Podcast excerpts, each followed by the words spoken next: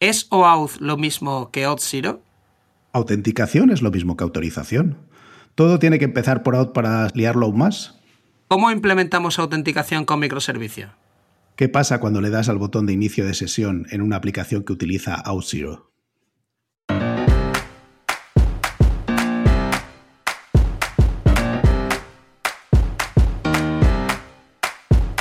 Bienvenidos a Unicode U00D1. El podcast para desarrolladores móviles y no tan móviles patrocinado por MongoDB. Yo soy Diego Freniche. Y yo soy Jorge Ortiz.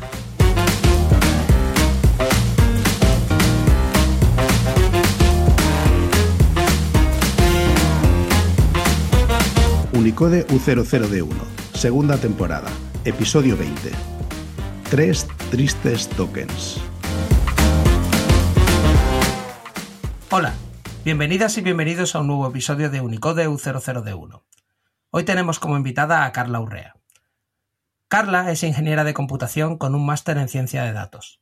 Comenzó su trayectoria profesional como desarrolladora de Android, acabó trabajando en backend con Ruby on Rails, Django y Elixir hasta 2022, cuando decidió dedicarse a ser Developer Advocate, actualmente en Auth0 by Okta. Hola, ¿cómo estás? Eh, Carla, ¿cómo estás, Jorge? Hola, ¿qué tal? Muy bien, Carla. Eh, un placer tenerte con nosotros. Un placer es el mío, de verdad. y como tienes una trayectoria muy diversa, que eso es siempre un gustazo, pues vamos a poder hablar de un montón de cosas. Sí, sí, sí, porque ya tras leer esto, hoy de qué vamos a hablar. Android, Django, Ruby on Rails, Backend, Developer Advocate. Elixir, no te olvides Elixir. Eh, o Auth. Eh, vamos a ver. vamos a empezar por, eso. Por, ¿Cómo se pasa eso? A ver, eh, la verdad es que fue todo como muy orgánico, ¿no? O sea, yo empecé haciendo la carrera de ingeniería en computación y luego empecé a trabajar por cosas, la pues entré de becaria en una empresa como Android Developer. Estando allí, pues pasa lo que pasa en todas las startups, hay mucho movimiento de gente y nos quedamos sin desarrollador backend. Entonces, pues hubo ese momento de, vale, contratamos a alguien nuevo o alguien quiere hacer backend y yo dije, bueno, pues yo misma. Y empecé a aprender a Ruby on Rails, no sabía nada de Ruby on Rails en ese momento. Y nada, nos pusimos con eso y entonces estuve a cargo tanto de, de la API que usábamos para las aplicaciones móviles como de, de la aplicación de Android. Y a partir de allí estuve un par de años como entre las dos cosas, ¿no? Me gustaba Android, me gustaba backend. Y ya luego después dije, mira, yo creo que yo soy más de backend. Nunca he sido muy, de la parte visual de cosas, de, mostrar ni JavaScript, ni HTML, ni nada de eso. Entonces me quedé con el backend bastantes años, hasta el año pasado. No, sí, hasta el año pasado.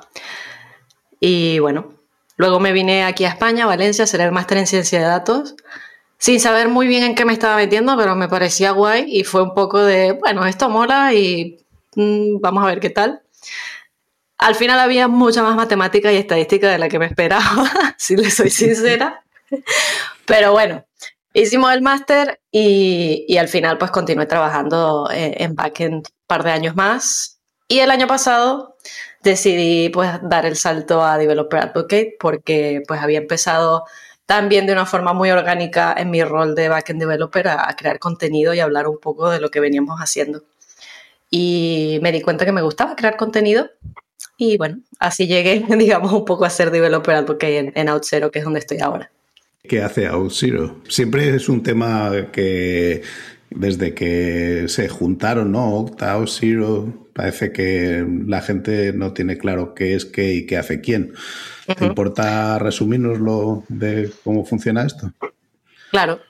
A ver, tanto OutZero como Octa eh, lo que son es una herramienta que te permite agregar y gestionar autenticación y autorización en tus aplicaciones.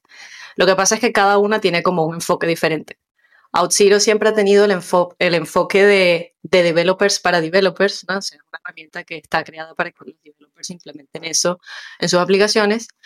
Y Octa tiene como una connotación más empresarial, ¿no? O sea, es más utilizada por las empresas. De hecho, hay muchas empresas grandes que la utilizan para que sus equipos de IT puedan manejar el acceso de los empleados a las aplicaciones y dispositivos que tienen internamente, digamos. Sí, sí, sin ir más lejos, nosotros. O sea, nosotros, yo la, cara que siempre le, bueno, la cara que yo siempre le veo a Octa es el que, claro, tú vas a entrar en las diferentes aplicaciones que nosotros tenemos, desde el cloud de MongoDB hasta la aplicación de recursos humanos para meter gastos, pues todas las aplicaciones al final te redirigen siempre, si no está, no, no has iniciado sesión, te redirigen todas a Octa. Y sí, sí, eso es nuestro día a día, es entrar a través de, Octa y utilizar el móvil para hacer el, two-factor authentication, ¿no? Que eso ha ido cambiando y ahora ya se puede hacer con la cara, en fin, ha ido, ha ido mejorando y, ya no es doble, yo no sé cómo lo ves tú, pero yo ya lo veo triple y cuádruple, lo digo porque entras y metes tu usuario y tu password y te voy a mandar una notificación push al móvil. ¿Eres tú quien quieres eh, hacer login? Sí pero ¿qué número ves en la pantalla? Lo siguiente será, y ahora pincha, ahora pinchate una prueba de, sangre, ¿no? pinchate aquí con el dedo para que vea que tu ADN, lo digo porque ya realmente no son de doble factor, son como de triple o cuádruple, que cada vez te van haciendo, ¿no? Hay cada vez un challenge de estos cada vez más elaborados para, para evitar que se te cuelen por medio. Bueno, simplemente era decir que nosotros también lo usamos, pero tú como DevRel ¿Qué tipo de contenido generas? Eh, ¿Haces vídeos? ¿Haces, escribes? Mm, ¿Cuál es, ¿Qué es lo que más te gusta? Vale, bueno, mm, yo justamente en el equipo que estoy ahora somos el equipo de contenido, ¿no? Entonces, eh, nos enfocamos más que nada en el contenido para el blog de OutZero eh, y también tenemos la parte pues de contenido para YouTube. Entonces, últimamente yo sí que he estado un poquito más enfocada en hacer eh, videos de YouTube. Estamos también experimentando con YouTube Shorts, a ver qué tal se da eso. Pero en principio, digamos que son esas dos ah, ramas. También tenemos otro tipo de contenidos que son las guías de developers que tenemos por ahí o la documentación. Eso también lo, contamos como parte de contenido porque al final es, una manera de, de llegar a los developers. Em, y a mí el que más me gusta personalmente es eh, escribir. No sé, lo encuentro como, como que hago un poquito de catarsis cuando escribo. Así está escribiendo de algo técnico, ¿eh? pero eso de expresar lo que estás pensando o cómo ves tú las cosas en, escrito, no sé, me da como paz. Oye, y de Developer Advocate a Developer Advocate, eh, ¿qué piensas de los YouTube Shorts? Lo digo porque estamos reduciendo el span de atención, ¿no? Y hombre, eh, estaban diciendo ya, hombre, hay que hacer las cosas que sean como pildoritas, pues muy digeribles, la gente ya no tiene tanta atención, pero es que ya hemos llegado al límite de, de 60 segundos. No sé qué será lo siguiente, o sea, explícame, ¿sabes? Explícame toda la infraestructura o system design de todo esto en 10 segundos. Es que, es que no, no te da tiempo, por mucho que corra, edites, cortes, no. ¿Cómo, ¿Cómo, lo ves tú? Ah, yo es que he hecho el primero hace dos días y la verdad es que lo he sufrido porque no tienes tiempo. Yo creo que en principio es una buena manera de captar la atención de, las personas rápido, ¿no? O sea, como, mira qué guay este concepto, para que luego la persona pueda, como que puedas activarle esa curiosidad y pueda ir luego a los recursos, a recursos más extensos y, documentarse mejor. Pero lo veo como un buen punto de entrada. Ahora, de ahí a pensar que viendo YouTube Shorts te vas a ser experto en algo, no. O sea, ahí, yo creo que no. Pero sí me gusta, me gusta como punto de entrada para, para profundizar en temas luego.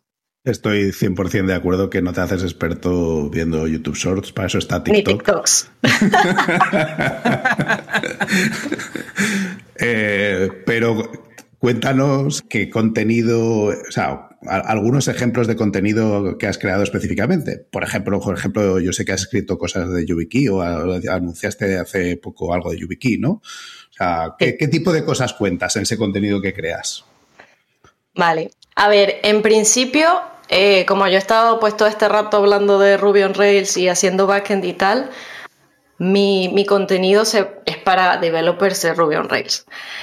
Eh, entonces, trato pues de crear un poco de contenido del blog para esa audiencia, pero al mismo tiempo, como Developer Advocates en Outzero, lo que queremos también es que los developers aprendan un poco más de lo que es identity y, autorización, autenticación, que son temas que, se manejan en Outzero. Entonces, por eso escribí hace poco, como tú dices, lo de YubiKeys. O sea, YubiKeys, a pesar de ser un producto, digamos, e, externo a la compañía, eh, es un concepto que forma parte de Identity porque es, una security key y, la, la podemos usar como two-factor authentication. Em, y bueno, eso, eso es un poco lo que hacemos. Tratamos un poco de enfocarlo en un lenguaje de programación en el que nos sintamos cómodos y también en contenido un poco más genérico relacionado con el tema de, identidad. Oye, como soy el único aquí que no sabe lo que es YubiKeys, ¿alguien me lo explica? sí, mira, Jorge tiene una YubiKey, yo también tengo una. Pero a ver, una YubiKey eh, es básicamente una, e, es, la utilizas básicamente para tu factor authentication, ¿no? Esto, esto que comentábamos al principio. En vez de utilizar, por ejemplo, el código SMS que te envían eh, en tu aplicación de autenticación en el móvil, tienes una YubiKey, lo que haces es que la, la enchufas en tu ordenador, la configuras con tu navegador, por ejemplo, y cuando quieres entrar, vamos a decir que quieres entrar a tu Gmail y tienes tu, tu YubiKey, la conectas y una vez ahí lo que tienes es que tocarla. Entonces, realmente como que la ventaja que tiene es como lo que ellos dicen es One Touch Login. Tú la tocas y ya eso es como que, mira, estoy autenticado, estoy diciendo que soy yo, interactúe físicamente con la YubiKey y ya es como que entré. No, pero, pero para eso aquí en España hace años que llevamos usando para todos los sitios web el DNI este electrónico. Esos años pues y años. Bueno, no, en, fin. Eh, un, estúpido velo sobre eso y, continuemos. Entonces, eh, a ver, has hablado de autenticación y autorización. Las dos empiezan por auth, con lo cual es más lío todavía. O sea, ¿quién es quién aquí? Sí, no solo las dos empiezan con auth, sino que son conceptos que incluso yo misma hasta hace poco, me atrevo a decir que todavía a veces la, gente los intercambia, ¿no? Pero bueno, en, resumen, autenticación es básicamente ese proceso de verificar la identidad de un usuario. Básicamente decir, mira, esta persona es quien dice ser. Y la autorización es el proceso eh, mediante el cual tú verificas que ese usuario tiene acceso a los recursos que debe tener acceso. Donde esos recursos pues, pueden ser eh, una aplicación web, una API, incluso una base de datos. Entonces, eh, autorización sería, mira, puedes ver esto estos recursos exactamente. Ah, perfecto, claro, sí, sí. Yo llego al, banco y yo demuestro que yo soy yo, con lo cual puedo ver mis cuentas. O sea, estoy realmente... Claro, eh, claro pero no puedo ver las cuentas de otros, ¿no? O sea, estoy autenticado, pero no estoy autorizado a ver lo que me dé la gana. Y, incluso demostrando que tú eres tú, pues a lo mejor tú puedes estar autorizado como titular de tus cuentas y como usuario de cuentas, en, pues a lo mejor de alguien de tu familia. Y entonces la, la, autorización lo que te distingue es, saben que eres tú, pero esa operación en concreto solo puedes hacerla en esta cuenta y no en esta otra, ¿no? ¿Sería eso correcto, Carla? O... Sí, es correcto. De hecho, yo creo que una de las razones por las cuales los conceptos se, se confunden un poco es porque la autorización casi siempre conlleva autenticación previamente, ¿no? O sea, yo para poder autorizarte y decir, puedes hacer esto, tengo que, generalmente, tengo que saber quién eres. Entonces, eh, e-, es fácil confundir esos conceptos. Pregunta eh, al canto aquí. Tenemos eh, OAuth, ¿no? Que ya va por la versión 2 y que yo creo que es un protocolo desde el absoluto desconocimiento. Pero también está Auth0. Aquí, OAuth versus Auth0, ¿esto quién es quién? Uno es una empresa, el otro un protocolo. Por favor. Eh, A ver, eh, vamos por partes. Como bien dices, Auth0 es la empresa, ¿verdad? Y Auth0, cuando te provee de estas herramientas para eh, implementar autenticación y autorización, lo hace mediante dos protocolos. Uno es OpenID Connect y otro es OAuth. OpenID Connect es el protocolo mediante el cual tú puedes eh, pedirle a un tercero, por ejemplo, a Auth0, Google, Facebook, que autentique a un usuario. Y OAuth vendría siendo un protocolo de autorización mediante el cual también le dices a un tercero que autorice a este usuario.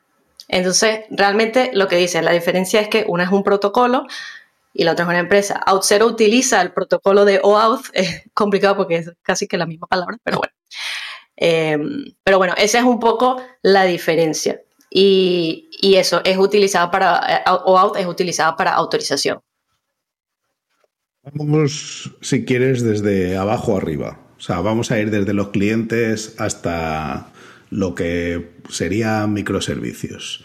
O sea, en mi poquísima experiencia en implementar estas cosas, tú puedes implementar OAuth que decía Diego, al final haciendo poco más que redirigiendo a una página web cuando toca, que es el que el proveedor de OAuth, el, usuario en ese sitio en el que se reconoce y que está firmada, o sea, que es una sesión HTTPS eh, y que veo que es quien dice ser, se identifica ya y entonces le envía una verificación de, oye, sí, yo digo que este usuario es quien dice ser porque ha, usado sus credenciales y puedes dejarle usar eh, el API eh, que yo, por ejemplo, proporciono. Caso típico, hasta que lo ha roto, el de Twitter, eh, el señor Elon Musk.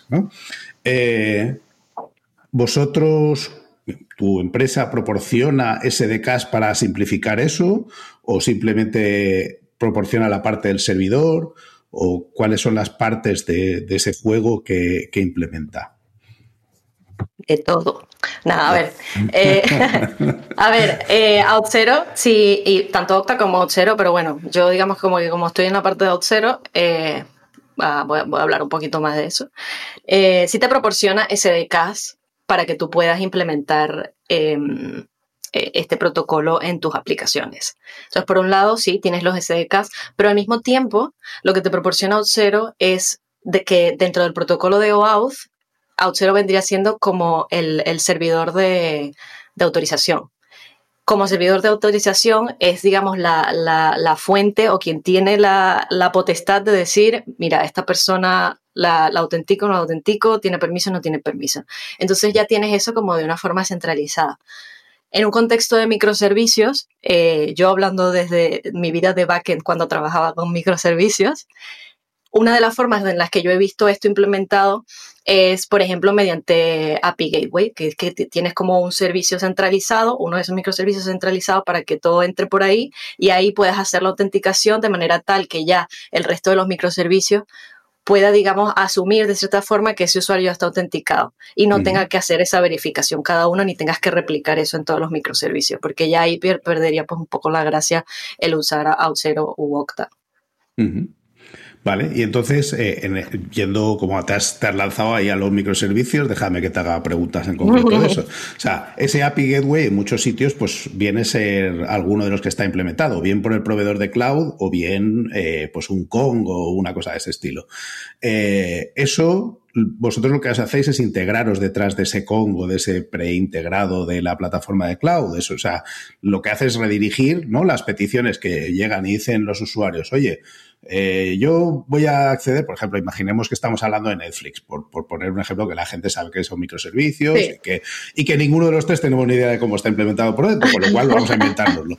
¿Vale? Eh, eh, la petición llega contra el API Gateway, ve que no está autenticada y entonces dice, ah, bueno, pues yo lo redirijo al servicio de, de ¿Es así? ¿Lo estoy entendiendo bien? Sí. Vale, vale. Y, entonces es un microservicio más de los que está corriendo en esa jaula de grillos que es la arquitectura de microservicios que está funcionando y vosotros proporcionáis ese, igual que MongoDB proporciona eh, un eh, operador de Kubernetes para o un despliegue de Docker para que tú puedas tener MongoDB instalado como parte de tus microservicios, pues vosotros hacéis lo propio pero con la parte de la, de la identificación, de la, de la autenticación y de la autorización, ¿no? Correcto. Vale, vale. A ver, ya que, ya que estamos hablando de, desarrollo, eh, quiero aquí terciar, lo digo porque os estáis metiendo en microservicios y estoy viendo ya venir por la puerta Emacs y Rust, lo digo porque le veo ya la cara a, Jorge. Y eh, tengo una pregunta porque viendo los SDKs que tenéis para conectaros, cubrís Android, cubrís Cordova, cubrís Expo, Flutter, Ionic, eh, React Native, iOS por supuesto, Xamarin. Dios mío, hasta cubrís los WinForms de, de Windows, que eso ya, ya ni me acuerdo cómo se llamaba. O sea, lo cubrís todo. Pero en backend no veo un driver de Rust. ¿Qué pasa aquí? O sea, no tenéis planeado, o sabes si hay, tendrás que preguntar si hay algún, algún plan para tener un driver de Rust en el futuro, si no a Jorge le va a dar algo. Sí, lo, tendré que preguntar porque yo creo que, bueno, eh, tengo entendido Rust es como una tecnología que todavía está emergiendo, ¿no? está ahí en proceso. Bueno, que ya tiene muchos años. no, no, tengo ni idea, la verdad. No, tiene, tiene muchos años, pero vamos, está perfectamente consolidada en el mercado, ¿verdad que sí, Diego? Bueno, sí, para Jorge sí, eh, pero es de 2015 solo. Entonces, no, realmente está pareciendo. Es que me ha sorprendido, ya te digo, al, al estar mirando vuestros SDK, digo, Dios mío, tienen soporte para cosas de, Windows Mobile que hace, bueno, eso no sé quién, igual está Bill Gates en su casa todavía haciendo aplicaciones para eso, pero no creo que quede mucha gente más, ¿no? Y digo, y bueno, que me ha sorprendido, tenéis, eh, en backend tenéis cubierto también casi todo, porque tenéis Go, PHP, Node, Django, bueno, ASP, Python, Spring para la gente que hace Java, Ruby on Rails, bueno, entiendo que con esta Ruby on Rails API con la que tú escribes o trabajas más, eh, haciendo cosas de, ¿no? Eh, ¿Generáis también ejemplos? O sea, ¿tenéis un GitHub jugoso por ahí con ejemplos o esto cómo va? Lo digo porque yo los pasos a pasos de autenticación, no sé por qué, pero siempre los hago un poco con algún esfínter más apretado de lo debido. Me da como miedo de que algo, ¿no? O sea, o, o, si no voy a tener a lo mejor algún tipo de sandbox donde hacer la autenticación, voy a hacer algo mal y se va a quedar algo mal. Entonces, siempre es algo que lo sufro mucho. Entonces, ¿tenéis ejemplos? Y si yo quiero probar esto, ¿hay un sandbox o algo? ¿O esto directamente lo hago con mi aplicación? ¿Cómo va? A ver, eh, con la primera pregunta sí que tenemos code samples donde puedes ir y probar todo y descargar de todo. De hecho, hace esta misma semana sacamos una guía para Ruby on Rails eh, que escribí yo, gracias. Y ahí estábamos, el paso a paso para que no, no estés ahí tan estresado de, de, hacer este proceso. Y lo bueno de OutZero es que eh, esto lo puedes probar. Eh, tú te puedes crear una cuenta gratis de OutZero y ponerte a probarla y jugar y tienes tu free trial y demás. Pero lo bueno es que tú puedes decir en qué entorno estás probando OutZero, ¿no? Entonces, generalmente por defecto te la pone en development para que ya tengas este, te dé esa tranquilidad y ya luego cuando ya salgas a producción ya lo puedes cambiar a producción y, genial. Entonces, digamos que ya lo puedes probar de forma encapsulada en OutZero tranquilamente con tu, con tu code sample sin, sin estrés. Si necesitas una base de datos para tu nuevo proyecto, date de alta en MongoDB y tendrás un clúster de tres máquinas para ti 100% gratis. Y es gratis forever.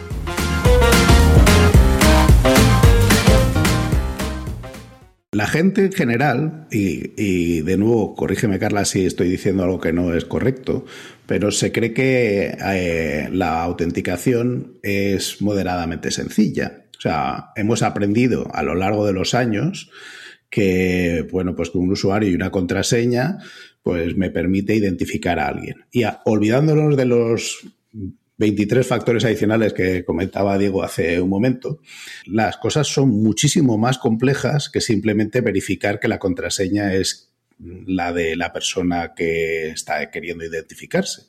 De hecho, el otro día leía en Reddit, en el grupo de Rust, eh, uno que estaba haciendo no sé qué utilidad y que quería autenticar usuarios y, le estaban llamando la atención y le decían, bueno, pues lo que debes hacer es usar PAM, que es un plugins de autenticación que aparecen en Linux y en BSD. Y él, decía, pues sí, yo ya sé perfectamente cifrar las contraseñas y verificarlas contra, ¿eh? hacer el hash de la contraseña y verificarla, añadirle la sal para que...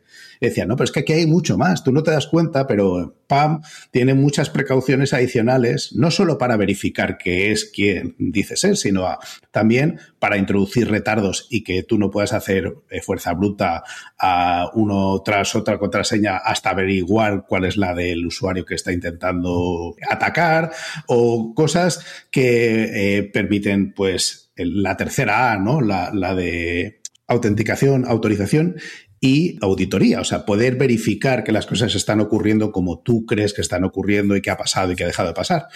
Esa, ese comportamiento eh, es lo que hace que sea más jugoso el usar una solución de terceros en vez de cocinarte la tuya propia, que al final normalmente termina en esta base de datos de usuarios y contraseñas, está la han mangado y, tienes una alerta de seguridad y la gente está mosqueada, como está ahora mosqueada con los de las PAS.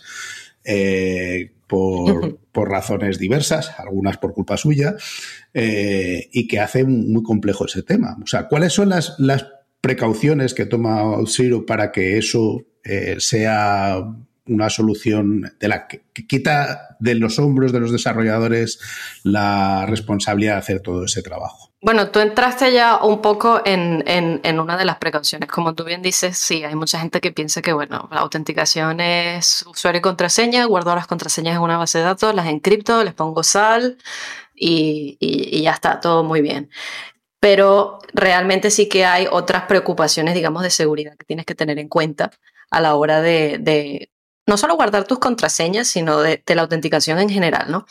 Em, como bien decías, pues bueno, pueden atacar tu base de datos, pueden hacer fuerza bruta, pueden hacer un montón de cosas.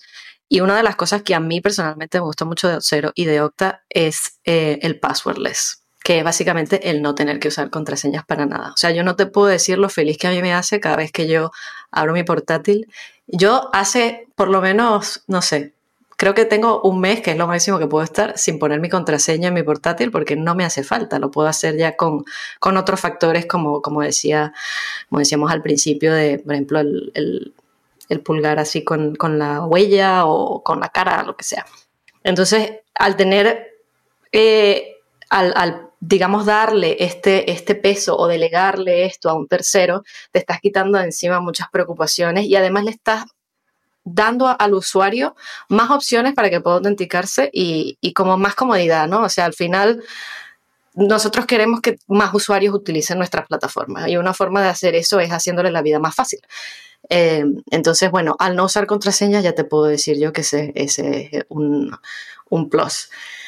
Y, bueno, luego, como te decía, temas de seguridad, cuando tú estás eh, implementándolo tú mismo, tienes que pensar en, en todas estas cosas tú mismo, implementarlas tú mismo y eso te puede llevar mucho tiempo.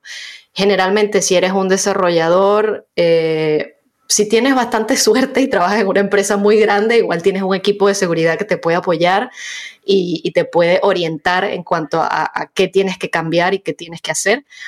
Pero la realidad es que cuando estamos, generalmente si hay que implementar autenticación o, algún servicio de, de autenticación o autorización en general, pues somos un equipo, somos varios desarrolladores que lo estamos haciendo y lo vamos a hacer en ese momento puntual y luego lo mantenemos. O sea, es, algo que hacemos una vez o dos veces, ¿no?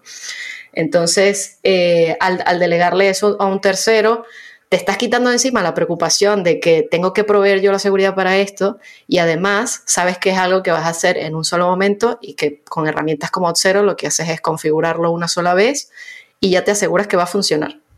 Entonces, en particular, yo pienso que esa es una de, las ventajas y las mejores cosas que tiene eh, hacer, digamos, esta delegación a terceros. Oye, ¿y eso que dices que llevas un mes, que es lo máximo que te da sin capearlo, ¿por qué? ¿Porque usas la YubiKey o lo digo porque yo mi portátil está cerrado y en teoría podría usar la huella, pero claro, como siempre está cerrado, pues no lo puedo usar. ¿Tú eso cómo lo consigues? ¿Con, con el móvil o con...? No, yo lo, yo lo hago con la huella. Podría hacerlo con la YubiKey porque la tengo aquí también, pero lo suelo hacer con la huella porque yo, yo sí que tengo el portátil abierto. Vamos a ver. Porque está ah, cerrado el portátil. Oye, detalle pedante del momento, lo de YubiKey, no sé si sabes que Yubi en japonés es dedo. Por eso ¿Ah, ¿En serio? así. Sí, sí, Yubi pues es Son suecos, ¿eh? O sea, solo tengo ah, que, como, como protesta no sé que si son suecos. Puede ser. Vale, vale. No sé si vendrá de ahí, pero, pero puede ser. Bueno, a ver, eh, volviendo a los ejemplos que tú escribes y al código que tú escribes, yo me vas a perdonar, pero mi, Ruby nunca fue muy bueno y, además está olvidado en los en el cajón. Eh, sí, ya no hace años que no he escrito nada en Ruby. Cuando ahora mismo vosotros veis distintas implementaciones, ¿habéis escogido Ruby porque hay mucha presencia de Ruby entre vuestra base instalada o dónde veis que la gente está utilizando más esto? Hay otros lenguajes que en el backend, pues no me voy a levantar ninguna bandera a favor de RAS, pero hay otros lenguajes que están creciendo y otros que desaparecen, que eso sí que lo veis vosotros, ¿no? Al final, como implementación, hay además algunos que son más proclives a pagar y otros que, bueno, pues que JavaScript tiene mucho, pero al final hay mucha gente que lo hace como hobby. Entonces, ¿qué, es lo que veis vosotros en el, en el entorno de backend? ¿Hay, ¿Cuál es la diversidad y cómo se manifiesta? Esa es buena porque además no hace mucho vi la información de los SDKs de, de, uso, digamos. Entonces, en el caso de Rails, por ejemplo, y de Ruby, Eh, yo creo que es una conversación que vamos teniendo hace tiempo en la comunidad, de que la gente cree que Rails se está muriendo y Ruby no va para ningún lado y no sé qué. Y mm, la realidad es que Ruby, por ejemplo, y esto coincide con lo que vemos en Outzero, es bastante estable. No está creciendo de momento, pero es bastante estable. Desde el 2018 más o menos, el uso sigue estando ahí, ¿no? Porque además ten en cuenta que las empresas que actualmente usan Ruby son em, pues, algunas, ¿no? Pero las que siempre suenan más son empresas grandes, Shopify, eh, ¿sabes? E, ese tipo de empresas. Yo, la empresa que trabajaba antes también usaba Ruby. Son empresas que eh, no se pueden dar el lujo de cambiar todo el stack eh, rápidamente, ¿no? Entonces, digamos que ese uso de Ruby está estable. ¿Cuál es el que tiene más uso actualmente? En la parte de backend, si no me equivoco, es JavaScript con Node. Y en la parte de frontend, pues los frameworks React, Angular son los que tienen más, más uso actualmente. Eh, y no, la verdad es que no es de sorprenderse porque es lo que dice, o sea, yo creo que JavaScript ahora está muy popularizado porque es una forma, digamos, sencilla, entre comillas, de entrar en el mundo de la programación, ¿no? O sea, es uno de esos lenguajes como amigables para, para que quien no tiene idea de programación entre y empiece a toquetear un poco. Entonces, pues bueno, JavaScript está creciendo día a día. Que con, esto de la popularidad de los lenguajes, cuál es el que más se usa, cuál pasa de moda, como hay muchas modas, yo creo que, a ver, mm, yo sí he estado en el caso de que un lenguaje lo abandonó, por ejemplo, Microsoft abandonó Visual Basic, el clásico, ¿no? El Visual Basic 6, lo abandonó cuando sacó .NET. Entonces, ahí tú te enfrentabas a esta compañía ha abandonado este lenguaje, con lo cual no va a haber actualizaciones ni de seguridad ni de nada. O sea, ya en el futuro, si yo continúo con esto, de aquí a cinco años me veo obsoleto. Eso hoy día, si tú estás utilizando cualquier cosa de backend, PHP, Ruby, Java, lo que estés utilizando está mantenido, está, o sea, hay actualizaciones a día de hoy, salen nuevos productos continuamente para cada uno de, estos. Entonces, yo veo que la, gente en cuanto que algo no está como de moda, ¿no? No hay hype alrededor de eso, es como, uy, esto ya se va a morir. Y claro, tú miras y dices, no, no, si, si sigue, tú no has visto un producto morirse. O sea, un producto morirse es cuando ya lo abandonan de verdad y ya ves que en dos, en tres años no hay actualizaciones. Entonces, eh, vosotros supongo que tendréis métricas sobre los que están más usados, los que están menos usados. Y aquí viene la pregunta. ¿Cuántas veces te han preguntado a ti, pero si uso Octa o Zero o Auth o todo esto, ¿tú ves mi contraseña? ¿Tú tienes un contador solo de eso? Debería tenerlo, la verdad. O, la vez me ha preguntado, pero tú puedes hackear esta cuenta si yo no la verdad puedes ver el WhatsApp de un amigo mío esa es la pregunta para quien no sabe algo de seguridad. Puedes ver el WhatsApp de un amigo mío no no puedo. Esa es la respuesta. Ni ganas no puedo ni ganas. Exacto. Y lo que comentabas antes de los, de los lenguajes algo que pasa en fashion y en programación es que la moda vuelve yo creo fielmente en eso y así como pues lenguajes como Ruby, es que yo soy muy rubiera, ya ves, están ahora pues bastante estables, a lo mejor en 5 o 10 años alguien lo redescubre y sale un boom otra vez y así y así vamos, es como es todo como un ciclo, ¿no? O sea, de repente vamos a programar en COBOL otra vez, no lo sabemos. Aquí hemos tenido a, defensores del COBOL. Eh, recientemente hemos estado hablando de C pero vamos, me encantaría tener al David Genemeyer Henson, que supongo que no hablará mucho español, una pena, pero e, es de los que monta espectáculo cada vez que habla, entonces eh, ayudaría mucho. Yo me imagino que sigue siendo alma de la comunidad de Rails o, este hombre se ha retirado.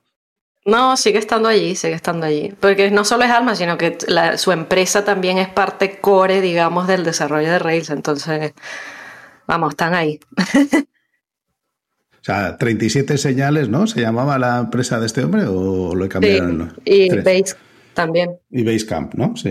Eh, estos siguen eh, haciendo, siguen siendo los principales desarrolladores de Rails y siguen siendo eh, los que generan el consenso. ¿Cuál es el funcionamiento de, Rails? Si no, o sea, ¿hay un grupo, una fundación que está detrás de, de eso o es principalmente la empresa y los demás viven de lo que la empresa genera?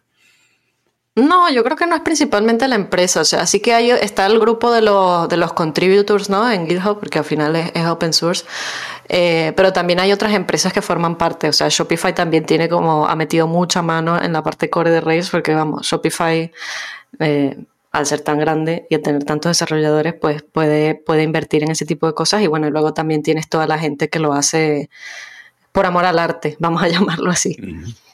Oye, y no os olvidéis del producto más importante que tiene Basecamp y 37 Signals, que es el, el email este de Julio Iglesias. Hey. hey. Que eso, sigue, eso está todavía activo o se lo han cargado. Eh, eso es como Julio Iglesias, es eterno, o sea, está ahí, siempre sigue dando conciertos, pues esto igual, ¿no?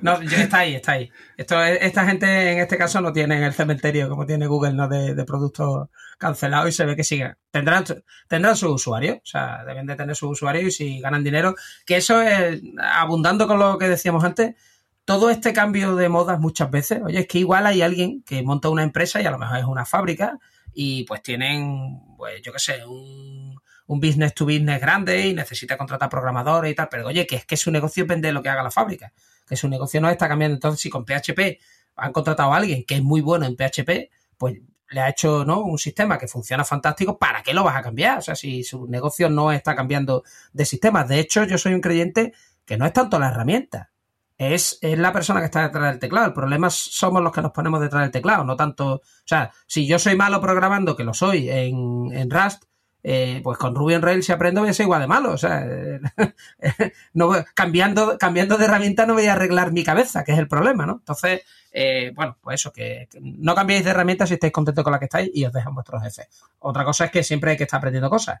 Eh, más que nada porque muchas veces te vas a otra herramienta y descubres algo que ya estaba en la tuya, pero que no habías mirado. No sé si eso ha pasado, que te vas a aprender otra cosa y cuando vuelves a tu herramienta dices tú, oh, qué chulo esto si lo pudiera hacer y dices, ah, no, es que esto lleva aquí desde el principio. Ah, vale, bueno, pues mira, he aprendido esto. No sé si, como tú además has saltado entre varias plataformas, no sé si has tenido ese momento raro.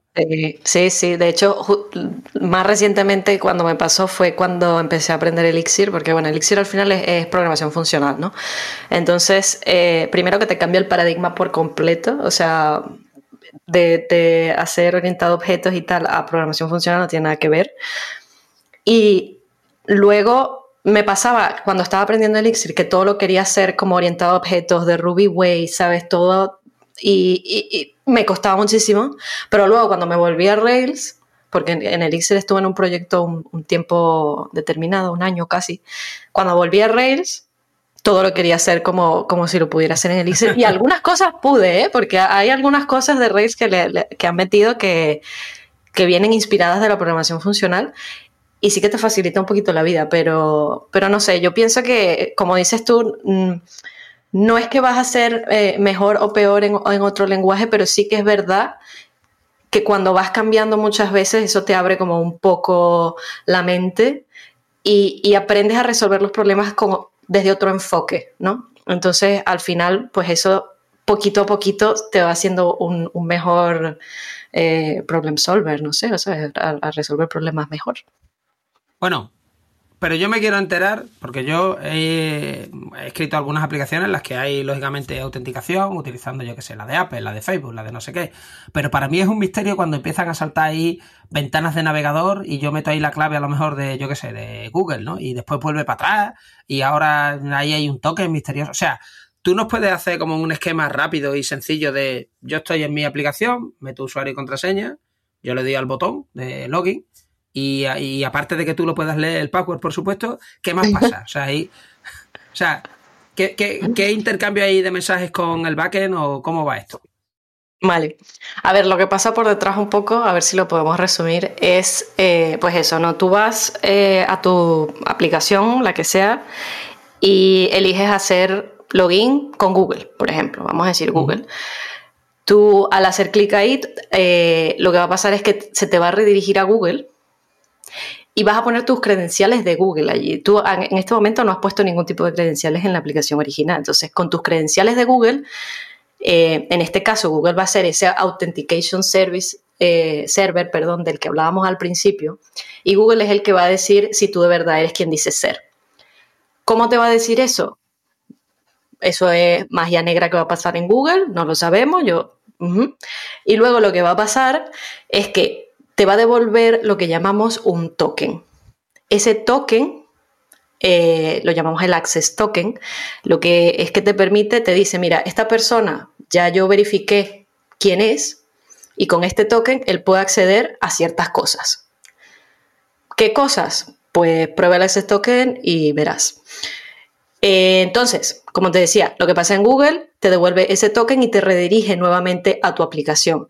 Tú lo que ves como usuario final, o sea, tú como usuario final ese proceso es muy transparente para ti. O sea, casi, no sé si te ha pasado que a veces ni te das cuenta que te redirigieron a Google y volviste. O sea, eh, es, algo que pasa bastante rápido. Y luego ya con ese token ya te puedes mover eh, dentro de tu aplicación normalmente. Pero digamos que ese proceso, a pesar de tener bastante trabajo por detrás y de tener muchas verificaciones de seguridad por detrás, para el usuario es muy sencillo y muy rápido. Entonces, ese token ahora me identifica a mí, es como mi YubiKey, ¿no? Que me ha devuelto la, aplicación. ¿Dónde lo guardo? Quiero decir, ese token es sensible. Si alguien lo captura o lo coge, eh, esa persona es yo, ¿no? En, ese momento. Entonces, ¿esto dónde lo guardo? ¿Fichero de texto plano? ¿Lo guardo sin encriptar? ¿O, eso, ¿O hay que encriptarlo? ¿Qué se hace con el token? A ver, generalmente este tipo de tokens son de formato, es un formato, un, bueno, un formato, formato no, un estándar, que si me escuchan decir formato, vamos, es un estándar que se llama JWT, se pronuncia JOT, y lo que significa es un, un JSON Web Token. La ventaja de estos tokens es que están digitalmente firmados, es decir, cuando, cuando se genera ese token, se genera con una, una un par de llave privada y pública, pública-privada.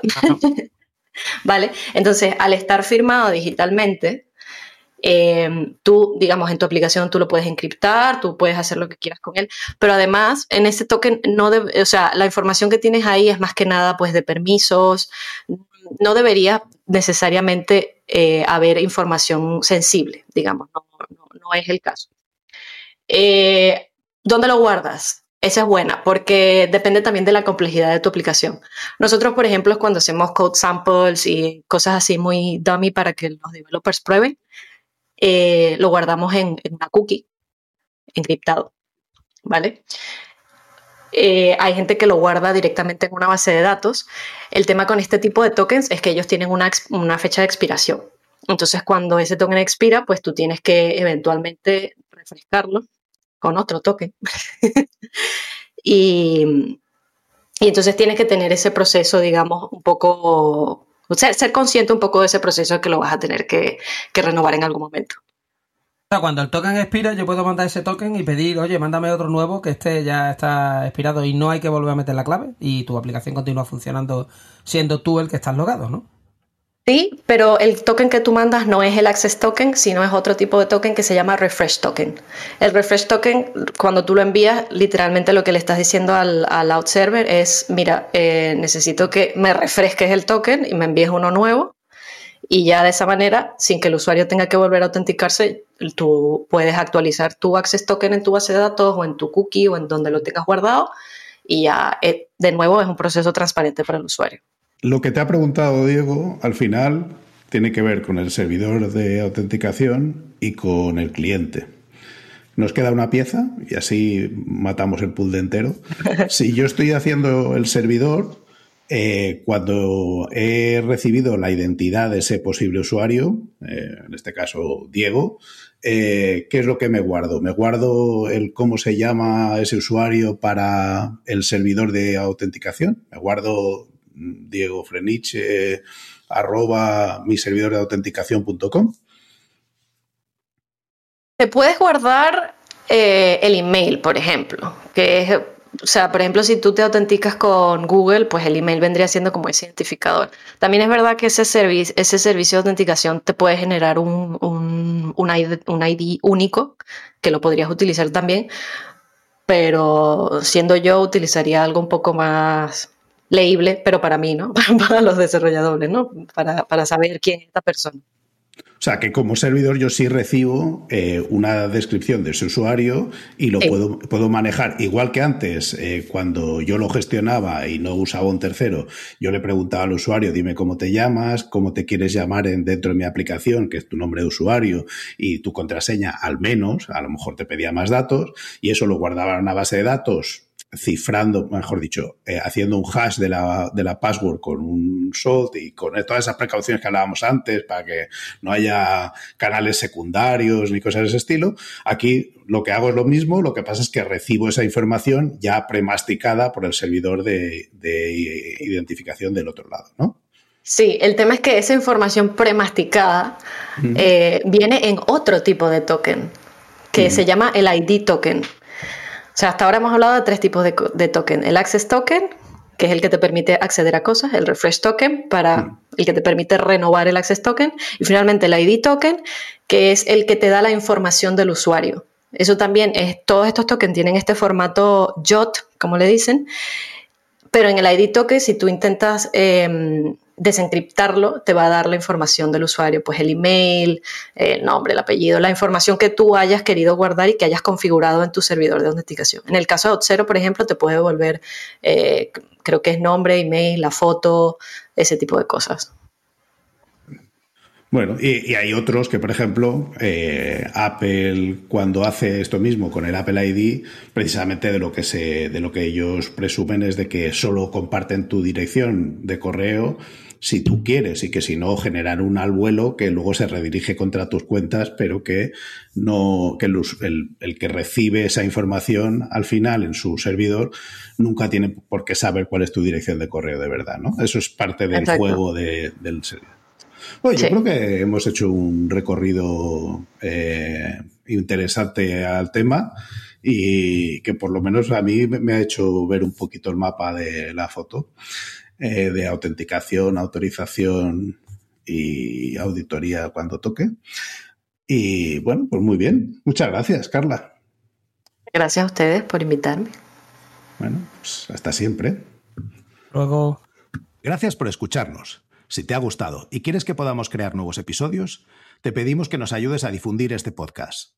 Puedes decírselo a tus compañeros, retuitear cuando anunciemos nuevos episodios, suscribirte para que se descarguen los nuevos episodios automáticamente o, todavía mejor, puedes ponernos una valoración espectacular en tu plataforma de podcasting. Si tienes sugerencias sobre cómo podemos hacerlo mejor, propuestas de invitados o contenidos, ponlo en un tuit mencionando a Diego, arroba de Freniche, o a Jorge, arroba JD Ortiz. Te recomendamos atender a los meetups de Realm. Tienes el enlace en la descripción y si tienes dudas sobre Realm o MongoDB, puedes participar en los foros. Si podemos aportar algo a tu comunidad, estaríamos encantados de atender a vuestros eventos, podcasts, conferencias o meetups. Por último, queremos recomendarte nuestro podcast hermano en inglés, The MongoDB Podcast, presentado por Michael Lynn y en el que se entrevista a desarrolladores, emprendedores y empresas. Lo tienes disponible en las principales plataformas de podcasting. Esto es todo por este episodio de Unicode U00D1 Podcast. Hasta la semana que viene.